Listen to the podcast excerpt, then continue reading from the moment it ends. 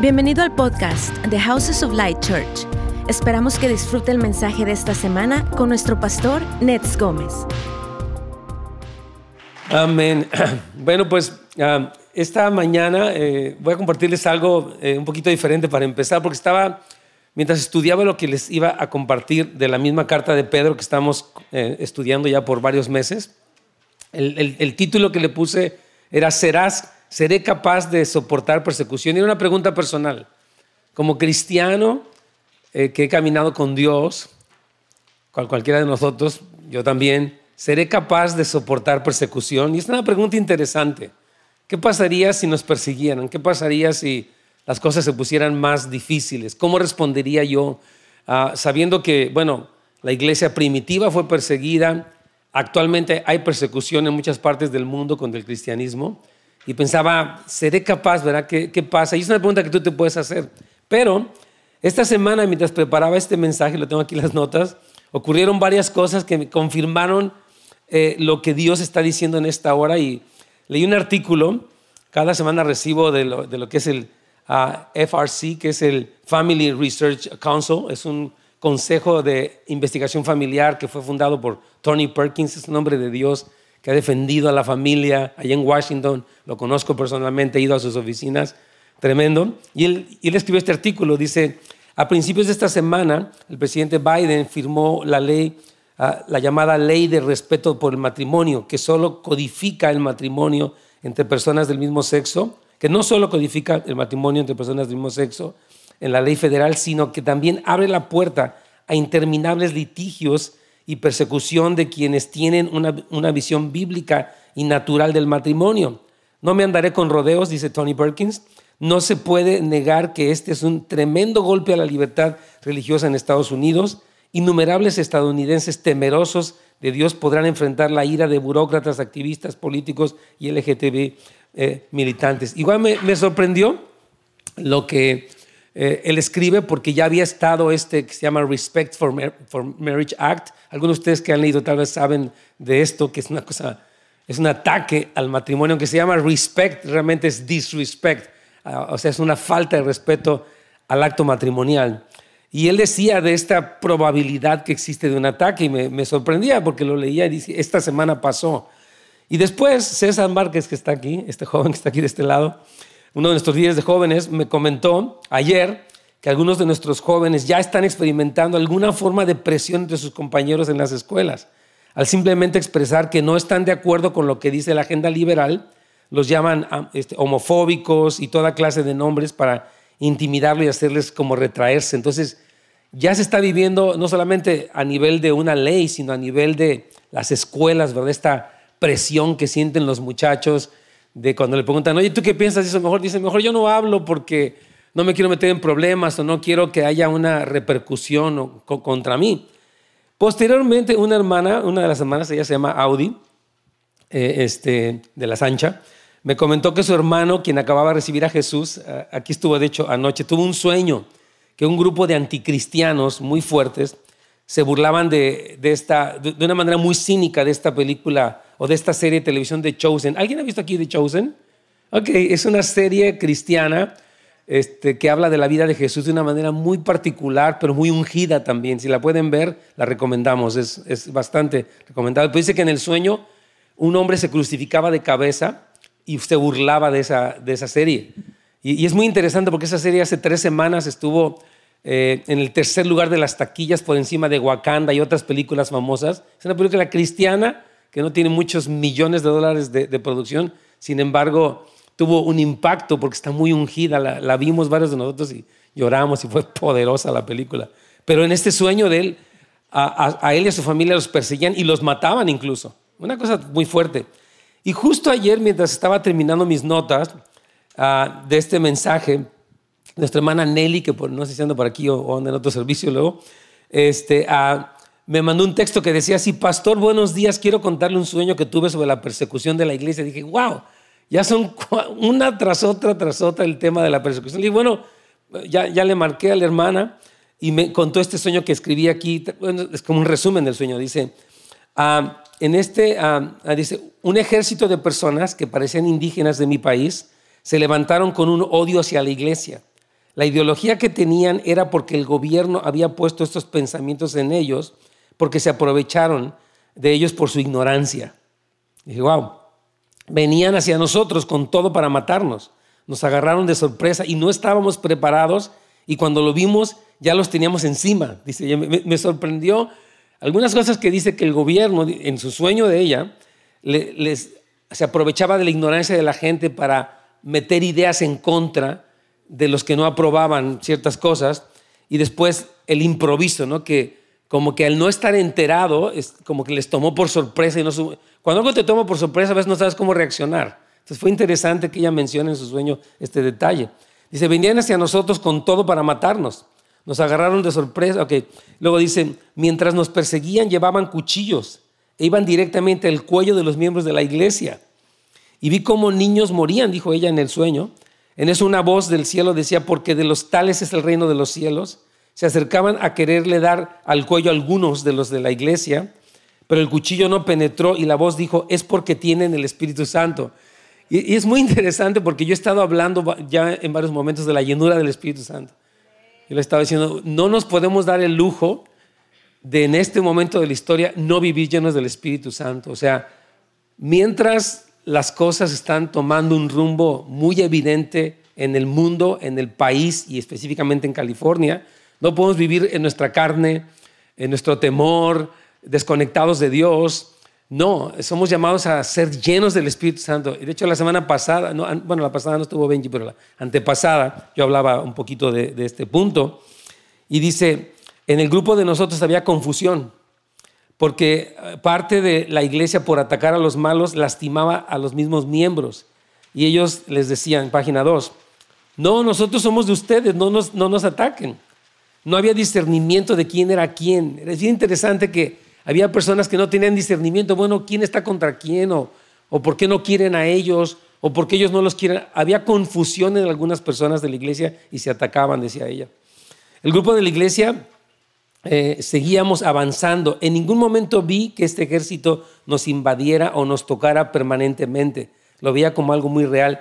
Y bueno, el, sueño fue más largo, nada más que no quería yo entrar en tanto detalle, pero se me hizo tremendo que estas cuatro cosas pasaran tan simultáneamente. Leo algo y luego viene el sueño del hermano y luego me comenta César esto y luego viene el sueño del otro hermano. Y dije, wow. Y el tema se, llamaba, se llama así precisamente, seré capaz de soportar la persecución. Entonces me muy interesante este asunto. yo quiero decir algo, mire, cuando una persona está batallando, por ejemplo, con deseos hacia el mismo sexo, nosotros como iglesia, pues entendemos que es como cualquier otro pecado. O sea, la, lujuria puede tener muchas formas y en Cristo hay perdón, hay libertad, hay victoria. Entonces, hay, hay personas que pueden sentirse, si yo me siento atraído hacia una persona del mismo sexo y decir, bueno, no necesariamente tal vez escogiste, te pasó, pero no porque tú tengas un sentimiento te entregas a Él. Amén. Tú puedes decir, bueno, mis sentimientos son así, pero yo tengo que saber quién soy en Dios. ¿Qué es lo que Dios dice de mí? No es lo que alguien dice que yo nací de tal manera, es qué dice Dios que quién soy yo en su palabra. Tú no puedes aceptar una definición de quién tú eres de lo que el mundo dice. Tú tienes que aceptar y reconocer la verdad de lo que Dios dice acerca de ti. Muy importante. Y más ahorita que hay tanta confusión. aquí yo puse en el párrafo B, en la página 2, dice, es obvio que hay un espíritu de intimidación que quiere frenarnos. Hay algo que, te dice no y, y quiere haber temor, inseguridad, confusión, pero tenemos que saber que somos las personas correctas para este tiempo. Yo quiero decirte, tú eres la mujer correcta para esa familia en la que vives, mujer de Dios.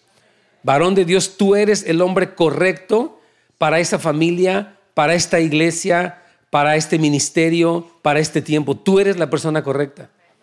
A veces Satanás nos quiere hacer sentir, no, tú no eres adecuado, tú, no, tú eres ignorante o tú no tienes tanta habilidad. Y no es cierto, nosotros somos las personas indicadas. Dios nos dijo que Él nos había traído a esta nación para brillar, para encender la luz en la oscuridad. Y nosotros somos la generación preparada para este tiempo. Amén. A Esther le dijeron, para esta hora has llegado, eh, para este momento, hermanos, para este momento usted llegó a California. Tal vez usted llegó de cualquier manera para este país, no sé cómo, no importa. El caso es que está aquí, el caso es que es cristiano, el caso es que las cosas están como están, el caso es que usted tiene a Cristo en su corazón, usted tiene la palabra, usted tiene el Espíritu Santo. Amén, usted es la persona indicada para esta hora. Amén. Muy importante. Y el versículo de hoy precisamente habla sobre eso. Fíjese lo que dice Primera de Pedro capítulo 4 versículos 3 al 14 dice, "Antes bien, en la medida que comparten los padecimientos de Cristo, regocíjense para que también en la revelación de su gloria se regocijen con gran alegría." Versículo 14, "Si ustedes son insultados por el nombre de Cristo, dichosos son, pues el espíritu de gloria y de Dios reposa sobre ustedes. Ciertamente por ellos él es blasfemado, pero por ustedes es glorificado." dije, wow, qué tremendo que el Señor, de veras, toda esta carta de Pedro ha sido como, wow, cada domingo, cada fin de semana es como que, wow, Señor, de verdad estás dirigiéndonos para recibir tu palabra y, y tomar nuestra identidad, nuestro propósito, nuestra claridad de lo que la Biblia dice. Amén. Entonces, de acuerdo a la realidad que presenta la Escritura, seremos insultados por el nombre de Cristo cuando no hacemos lo que hacen los que no conocen a Dios. Tal como Pedro lo dijo un poquito antes, él dice esto, porque ya es suficiente el haber hecho en el tiempo pasado los deseos de los gentiles o de los que no conocen a Dios, habiendo andado en sensualidad, en bajas pasiones, en borracheras, en orgías, en banquetes o parrandas y en abominables idolatrías. Fíjese, a ellos les parece cosa extraña que ustedes ya no corran con ellos en el mismo desenfreno de disolución y por eso los ultrajan. Es muy interesante porque aquí lo que está diciendo Pedro es que no, hagamos, no estamos haciendo una protesta directa. Estás mal lo que tú haces. Simplemente en el momento que dejamos de hacer lo que hacíamos, las personas pueden sentirse ofendidas o pueden sentirse aludidas. Amén. Pues aquí puse en el párrafo B, no es que hagas una propuesta directa en contra de lo malo que otros hacen, es que simplemente ya no estás haciendo esas cosas y a ellos no les gusta sienten una especie de culpabilidad. Por ejemplo, el que me decía César, ¿no? El que un joven diga no estoy de acuerdo, no es que sea homofóbico, no es que odie a una persona que tenga atracciones del mismo sexo, es que no está de acuerdo. Es como si alguien me dijera, yo no estoy de acuerdo con tu cristianismo, y decir, ah, me odias porque no estás de acuerdo con el cristianismo. No, simplemente no estás de acuerdo, ok, pero no estás diciendo, no estoy asumiendo que tu desacuerdo es un odio hacia mí. Sin embargo, al revés si lo plantean así. Oh, el que tú no estés, el que tú no me celebres a mí, entonces tú me odias. Decirle no, ¿verdad? Simplemente la Biblia dice algo y no te estoy. Fíjese, a veces se ha pensado que la homosexualidad es como un pecado especial. O sea, ese pecado es el imperdonable. Todos los pecados son perdonables cuando nos arrepentimos. No es el peor pecado ni el mejor pecado, es uno entre otros pecados. Y en Cristo hay perdón y hay salvación. Amén. Entonces tenemos que tener, muy importante, y lo voy a hablar de hecho al final de hoy, una cosmovisión bíblica, una visión del mundo que es de acuerdo a la escritura. ¿Cómo interpreto las cosas que suceden en el mundo, que me pasan a mí, o aunque yo siento en mi mente, en mi cuerpo, para poder pensar bíblicamente y no humanamente o mundanamente? ¿Sí, me está oyendo? Súper importante. Entonces ya no vives en sensualidad y parrandas y te llaman religioso, legalista, anticuado, homofóbico, cerrado, lo que sea. E incluso, y pueden insultarte o recurrir a cosas más drásticas. Hay unos casos de unos pobres panaderos, unos floreros, unos fotógrafos aquí en este país, no sé si los han oído, han sufrido, han perdido sus negocios, su dinero, sus casas, los han demandado. Una vez ya una, la pobre ya la habían acabado con todo puso otra vez su florería y otra vez la volvieron a demandar. no puede ser, pobre mujer dice, pero es que nada más quiero vender flores, por favor. Increíble. Entonces, eres atacado de alguna manera porque el nombre de Cristo te ha conducido a cambiar tu conducta. Amén. ¿Cuántos fueron cambiados por causa de Cristo? Hermanos, el Señor nos tocó. Y decimos, yo era un grosero y ya no voy a ser así. Era un lujurioso y ya, voy ya no voy a hacer eso. Era un mentiroso y ya no lo voy a hacer. Entonces, Jesús nos cambió. Amén. Y nos sigue cambiando, gracias a Dios. Pero a la gente le hace sentirse juzgada. ¿Verdad? Pero eso, el que una persona se sienta juzgada cuando yo ya no hago lo que él hace, no es problema mío. Yo no puedo controlar lo que una persona más siente. O sea, digo, bueno, ya no voy a hacer eso. Si digamos tú ibas con tus amigos de parranda, dices, ya no voy a ir. Ay, qué sangrón y qué te crees mucho y no sé qué. No, ya no voy a ir. ¿verdad? Entonces, yo no puedo controlar que ellos se enojen. Ay, ya sabes que ya ni nos hables. Pues, ni modo, o sea, yo no te estoy ofendiendo, no estoy diciendo eres un borracho y te vas al infierno. Simplemente no estoy haciendo eso. Y si te sientes con algún tipo de convicción, ya no es culpa mía. Amén. Dice, por eso aquí Pedro dice, a ellos les parece como muy raro de que, oye, pues cálmate, ¿no? Porque empieza a traer convicción. Ahora bien, es importante ajustar nuestra mentalidad para ver la persecución como Jesús la ve. Amén. Mira cómo dijo Jesús en Mateo 5, 11 y 12. Bienaventurados son cuando los vituperen y los persigan. Es una especie de contracultura, ¿no? El mundo busca que nadie me persiga, que nadie hable mal de mí, y hay todo un debate en cuanto a cuando alguien critica a otro y la, misinformation o whatever. Hay muchas cosas que están pasando en el mundo, la gente se ataca, se defiende, etc. Hacen el cancel culture, ¿no? Que te cierran. Si tú dices algo, te pueden cancelar y cerrar tus redes sociales así, etc. Pero aquí dice, bienaventurados son. Es como, bienaventurado que me están hablando mal de mí. Dice, sí. Y me están persiguiendo, me quieren meter a la cárcel. Bienaventurado, dice, sí. Toda la cultura del reino es opuesta a este mundo. Dice, bienaventurados los pobres, bienaventurados los que lloran, bienaventurados los... O sea, está, empieza a hablar de una contracultura. Y nosotros tenemos que, como cristianos, pensar bíblicamente. Amén. Es importante cuando tú vengas al servicio de verdad, y por eso les damos notas, apúntalo, medítalo, piénsalo, porque si tú lo recibes, cuando algo sucede ya no te sorprende ya piensas bien y reaccionas bien. Pero si lo oyes y no se te queda, entonces como que vives como asombrado, confundido y hasta ofendido. Mucho cuidado. Dice, bienaventurados son cuando los vituperen y los persigan y digan toda clase de mal contra ustedes por mi causa mintiendo. o sea, me da esta risa porque el mundo es como que él está mintiendo de mí, yo no dije eso y hay mucho ataque. En, las redes sociales hay, puede haber tanta cosa que salen ahí. Pero Jesús dice, eres, cuando te hacen eso, sé feliz. Dice, gócense y alegrense y da una razón, porque su recompensa es grande en los cielos. Aquí en la tierra puedes no tener una recompensa, te viste mal, te quemaron, pero en el cielo hay una recompensa enorme. Es muy importante que tengamos una visión de la eternidad y no solamente de la temporalidad. Es que aquí me trataron mal, aquí mi familia no me quiere, aquí me rechazan, e, ellos me critican. Sí, pero tú tienes una recompensa eterna. En los cielos, dice aquí Jesús. Dice, porque así persiguieron a los profetas que fueron antes de ustedes. O sea, ustedes están en buena compañía. Porque hubo gente de Dios impresionante que fue perseguida. Nadie les creyó, los manipularon, los maltrataron, como Jeremías, tantos de los profetas que los mataron. Terrible. Entonces, en este tiempo eres llamado, eres llamada a poner tus ojos en el futuro. Anímate y alégrate en esa gloriosa recompensa que Dios tiene preparada en los cielos. Y Pedro no solamente habla de esta recompensa, él le añade algo más. Es maravilloso y alentador cuando consideras que sí serás capaz de sobrevivir una persecución grave o seria.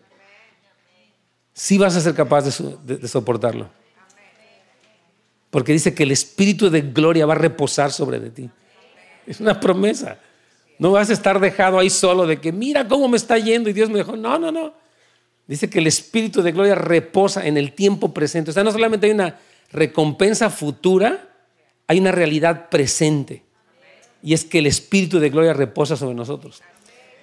Fíjese bien qué cosa tan, preciosa y quiero reiterar lo que es muy importante. Dice, para que también en la, en la revelación de su gloria se gocen con regocijo.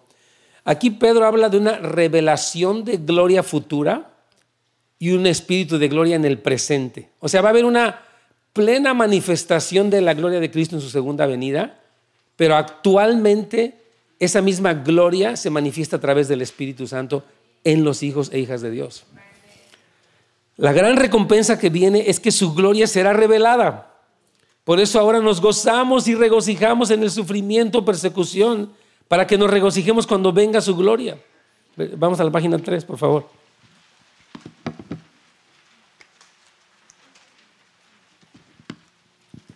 Dice, pues el Espíritu de gloria y de Dios reposa sobre ustedes.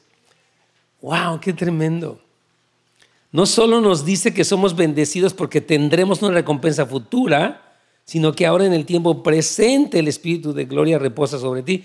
Y, quise buscar una referencia para confirmar esto. Y mira lo que dijo Jesús en Mateo 10, del 18 al 20. Dice, y hasta los presentarán ante los gobernadores y reyes por causa mía. O sea, los van a llevar ante un tribunal. Dice, así podrán dar testimonio de mí delante de ellos y de los paganos.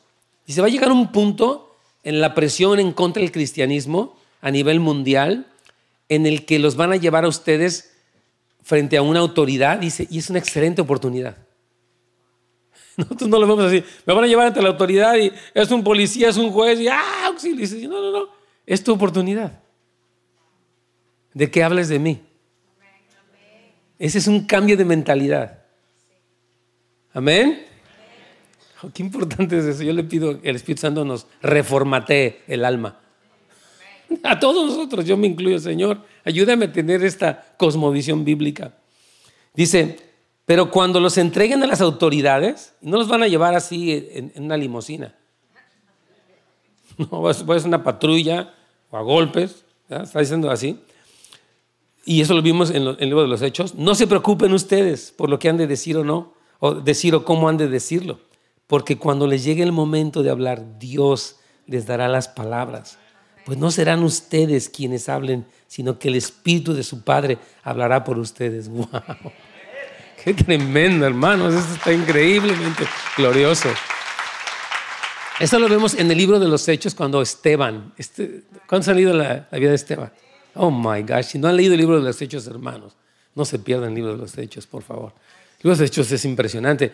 Esteban era un hombre que servía a las mesas, un diácono, estaba ahí el hermano, súper y Dios le empieza a usar para hacer milagros y les empieza a dar coraje. Es todo esto que está pasando aquí. Entonces, a Esteban lo llevan frente a las autoridades, tal como Jesús lo dijo. Y él empieza a predicar desde el Antiguo Testamento. Uno da un mensaje increíble de Abraham, de Moisés. Y de repente el Espíritu Santo estaba hablando de parte, de, o sea, dentro de él estaba hablando, el Espíritu Santo, eh, dentro de, hablando las palabras de Esteban, pero era de parte del Espíritu Santo. Y él dice, ustedes, y les, empieza a confrontar, y ellos dicen que se taparon los oídos. Y dice que tomaron piedras y lo apedrearon y lo mataron. Y dice que Esteban, cuando estaba muriendo, no dijo, malvados, malagradecidos. No, dijo, Señor, perdónalos. No saben lo que están haciendo, Señor. No les tomes en cuenta este pecado. Y dice que vio al Señor sentado a la diestra del Padre.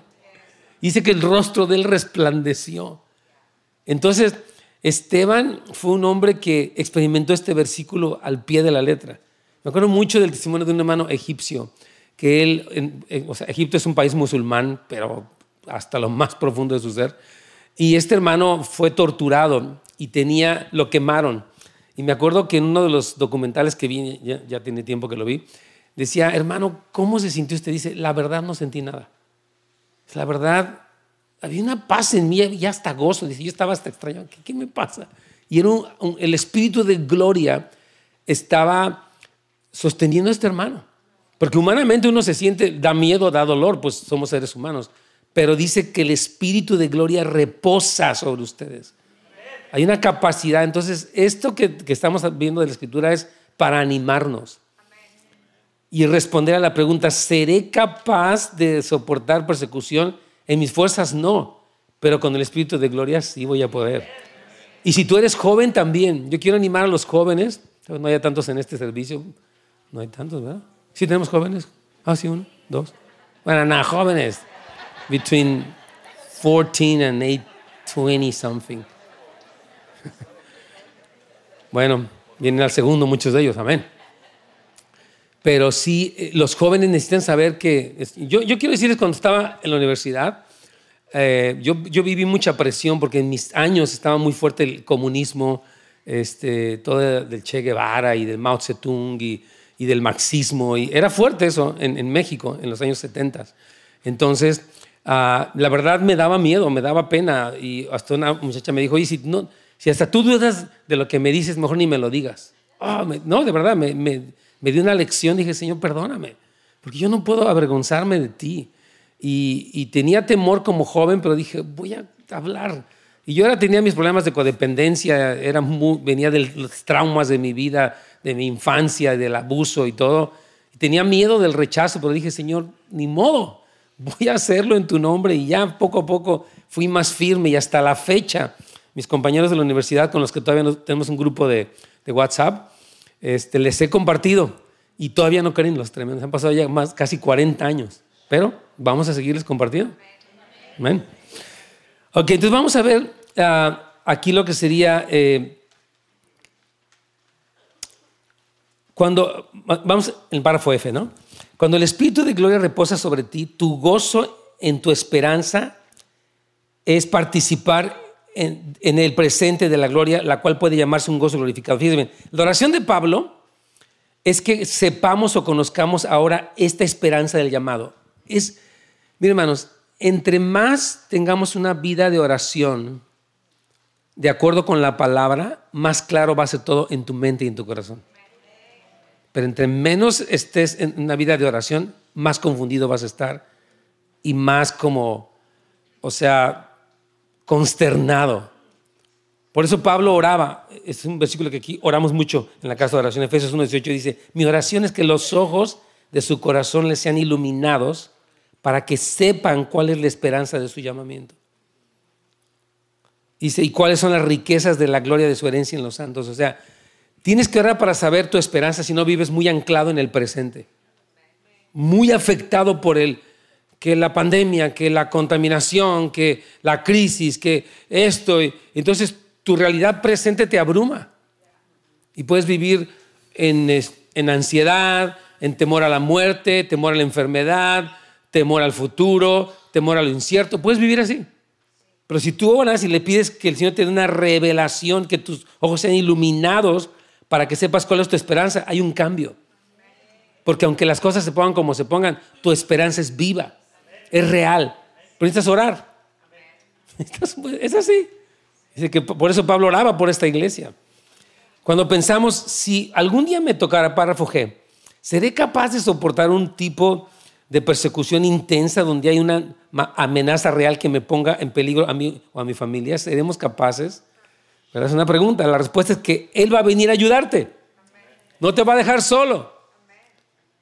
Cristo dijo en la famosa gran comisión, ¿verdad? Él dice, y me seréis testigos, etcétera. Ah, y, etcétera. Y de ser discípulos todas las naciones. Y aquí yo estoy con vosotros todos los días hasta el fin del mundo.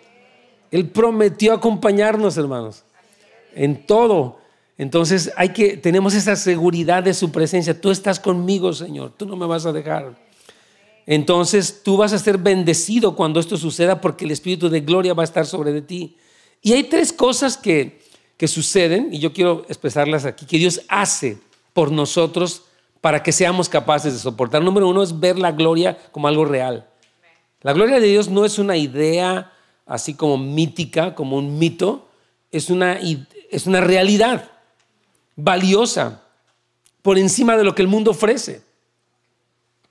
El mundo ofrece placer, fama, etcétera, cosas, cada quien sabe lo que el mundo ofrece, pero nosotros tenemos algo mucho más glorioso.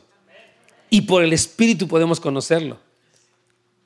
Amén. También gustamos la gloria como completamente satisfactoria. Es lo que leíamos antes. Dice, si han gustado de la benignidad del Señor, entonces no tendremos remordimientos. Es que no me reconocen en el mundo, mis amigos no me quieren, mi familia no me quiere, este, las personas me atacan en las redes sociales. Puse un post acerca de la vida y me empezaron a tirar cosas horribles. Ok, no pasa nada. No pasa nada. Tú eres bienaventurado. No estás afanado, no estás como, no, ya mejor eh, no pongo nada en las redes sociales acerca de Jesús porque se pone feo. No, dice, bienaventurados son cuando por mi causa suceda esto, tienen una recompensa en los cielos y es real. Amén. Entonces, si algo te quita, fíjese, Pablo decía, para mí el vivir es Cristo y el morir es ganancia. Sea, la visión era completamente diferente. Muchas de las personas en el mundo viven por su preservación. O sea, quiero estar seguro y quiero tener todo. Y esa es mi búsqueda. Y nosotros decimos, bueno, nuestra seguridad es Cristo y todo lo que tenemos, sí aquí Dios nos bendice en la tierra, porque sí nos bendice, pero lo más glorioso es lo que viene con la segunda venida de Cristo, que es eterno. Que es eterno. Vamos a estudiar en la segunda carta de Pedro cómo Pedro dice que puesto que todas estas cosas han de estar destruidas, Pedro, Pedro va a hablar en la segunda carta un poco fuerte acerca de la realidad venidera para seguirnos ubicando en, en cómo vemos esta vida y cómo vemos lo que Dios va a traer. Amén. Otra cosa más es que otra cosa que Dios nos concede para pasar bien estos tiempos es una seguridad, una gran seguridad de que nos regocijaremos en Cristo por siempre. Entonces, la gran verdad de este pasaje, todo el capítulo 4 del 13 al 19, es que dice que tienes una gran gloria que viene y añade que esta gloria que viene reposa sobre ti en, en el momento de tu más grande necesidad. Amén. Dándote la habilidad para ver esa gloria como algo real y glorioso. Tienes, hermanos, yo les quiero animar que este año que viene empiecen a hacer un hábito de leer la Biblia. Háganse el favor ustedes mismos y a sus familias también. Y de leerla despacio. No, no agarren de, ya leí un capítulo y ahora sí que ya es de la buena suerte y vámonos, ahí lo que sigue. No, dedique media hora, un tiempo de meditar. ¿Qué dice? ¿Qué tiene que ver conmigo? ¿Cómo le respondo a Dios? Gracias por esta promesa.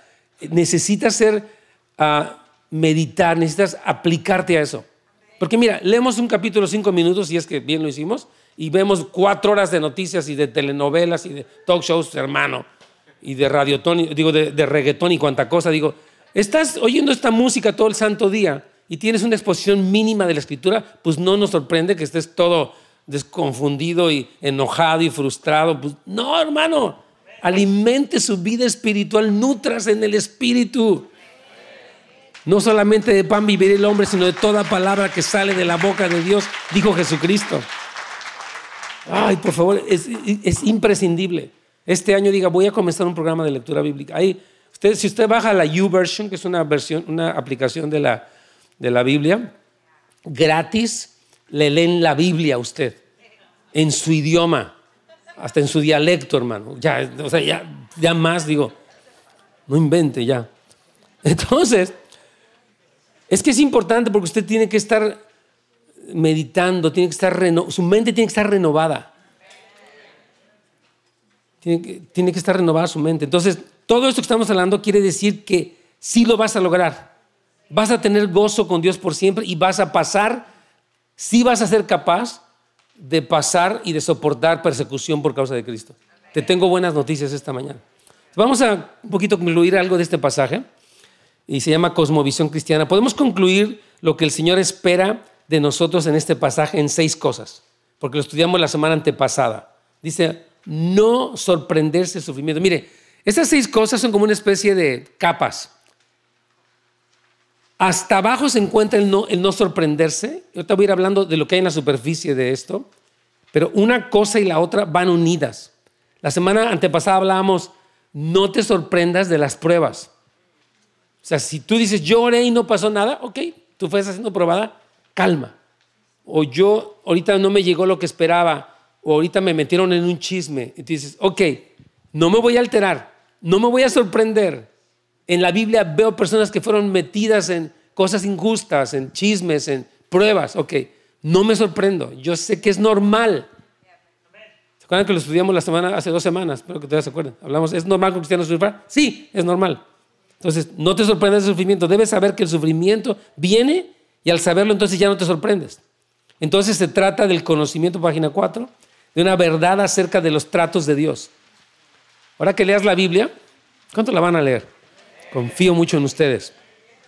Sí, este, o sea, te vas, vas a ver cómo, por ejemplo, cómo fueron los tratos de Dios con todos los, seres humanos, desde Noé, bueno, desde Adán y Eva, Noé, Abraham, Isaac, Jacob, las tribus, este, y luego Moisés, todo lo que ocurrió, y luego viene a la entrada a la tierra prometida Josué. Vas a ver los tratos de Dios con la gente.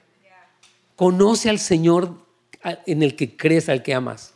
Entonces, por eso esta enseñanza, o sea, una, una doctrina sana acerca del sufrimiento nos conduce a no volvernos masoquistas, decía yo la semana pasada, sino a responder bien y con fe en medio de lo que a veces nos es difícil, familiarmente, personalmente, etc. Entonces, quiero decir esto, es la teología la cual proviene de la enseñanza o doctrina, en este caso acerca del sufrimiento, la cual al ser bíblica nos lleva a no sorprendernos. Entonces, al no sorprendernos, podemos encomendarnos a Dios. Cuando aprendemos que el sufrimiento sucede en la vida cristiana, se nos anima a tener fe en Dios. Ten fe en Dios. No digas, Dios me abandonó, o Dios no me escucha, o Dios no le importa, o yo y no pasó nada. No. Dices, ok, yo entiendo esto, pero voy a confiar en Dios. Voy a usar el músculo de la fe cuando algo no sale, cuando algo se ve difícil, cuando algo está atorado, cuando parece que Dios no está. Ahí utilizo mi fe. Dice, encomiéndense al fiel creador. Del conocimiento viene la confianza. Los que conocen a Dios confían en Él. Los que no lo conocen desconfían en Él. Dice, yo, yo conozco a Dios, pero no confío en Él. No, si lo conocieras no desconfiarías. Porque cuando tú lo conoces, sabes quién es Él. Sabes sus planes, sus promesas, sus tratos. Dices, no, yo confío en Dios. Aunque se ve la cosa color de hormiga, se ve difícil, no importa. Amén. Y de ahí te lleva a no sentirte avergonzado. ¿Por qué, por, no, te sientes, no te avergonzado aunque tengas pruebas? Porque dice la Biblia que no serás avergonzado. O sea que, decíamos la semana pasada que hay personas que tienen mucha vergüenza de contar sus luchas. Mucha. Entonces se esconden. No vienen a los grupos de amistad, no están en CIAR y están viviendo sus problemas ahí, aislados, porque le da pena. O por ejemplo, nunca piden consejería. Su esposa le dice, vamos a consejería. Ve tú, la que estás loca eres tú. Y dice, yo que le voy a andar contando mis problemas allá a las gentes. ¿Qué, qué, qué bárbaro. Entonces digo, no, o sea, no tienes. Tenemos un problema. Somos seres humanos. ¿Alguien aquí es marciano? Nadie. Entonces, como seres humanos tienes problemas diferencias en tus relaciones, diferentes perspectivas de la vida, desacuerdos, malos entendidos. Es normal. Entonces no te avergüences, o sea, calma, que tu orgullo y tu deseo de lucir bien y tu narcisismo a veces no te lleve a querer pretender que todo está, estoy bien, hermano, todo está bien. No, pasa nada. Amén. Y otra, entonces, ya, ya, que pasaste por este proceso de no sorprenderte, de encomendarte al Señor y no avergonzarte, entonces puedes regocijarte. Cuando no te avergüenzas, puedes decir, ok, me gozo, Señor. Tú estás haciendo algo bueno en este tiempo de mi vida. Aún si viniera persecución, soy bienaventurado. Me puedo gozar. Es un cambio de paradigma. Y lo que haces, ya que te gozas, pues haces el bien. Cuando tú, algo te pasa y lo tomas a mal, reaccionas mal te enojas, te frustras, golpeas, este, haces cosa y media porque tu mentalidad no, no fue bíblica. Entonces, cuando tú tienes una mentalidad bíblica, tú haces el bien. Del gozo que tengo, puedo mantenerme haciendo el bien. En una familia donde alguien no te trata bien, pues tú puedes poner un límite, pero también puedes hacer lo bueno. Dice la Biblia, no seas vencido de lo malo. Si te hacen algo malo, no reacciones mal. Dice, vence con el bien el mal. Ese es el paradigma bíblico, es la forma de responder. Amén. Y eso es amar a las personas. Y cuando haces esto, en la superficie de eso se encuentra que Dios va a ser glorificado. Porque todo es para que Él sea glorificado. Es lo que leíamos la semana antepasada también. Amén. Dice, si alguno, dice, cada uno conforme al don que ha recibido, administralo como buenos administradores de la gracia de Dios. Si alguno habla, hable las palabras de Dios. Si alguno sirva, sirva con el poder que Dios da para que Dios sea glorificado en todo. Entonces, la meta de una cosmovisión cristiana es que Dios sea exaltado. Entonces, concluyo con esto.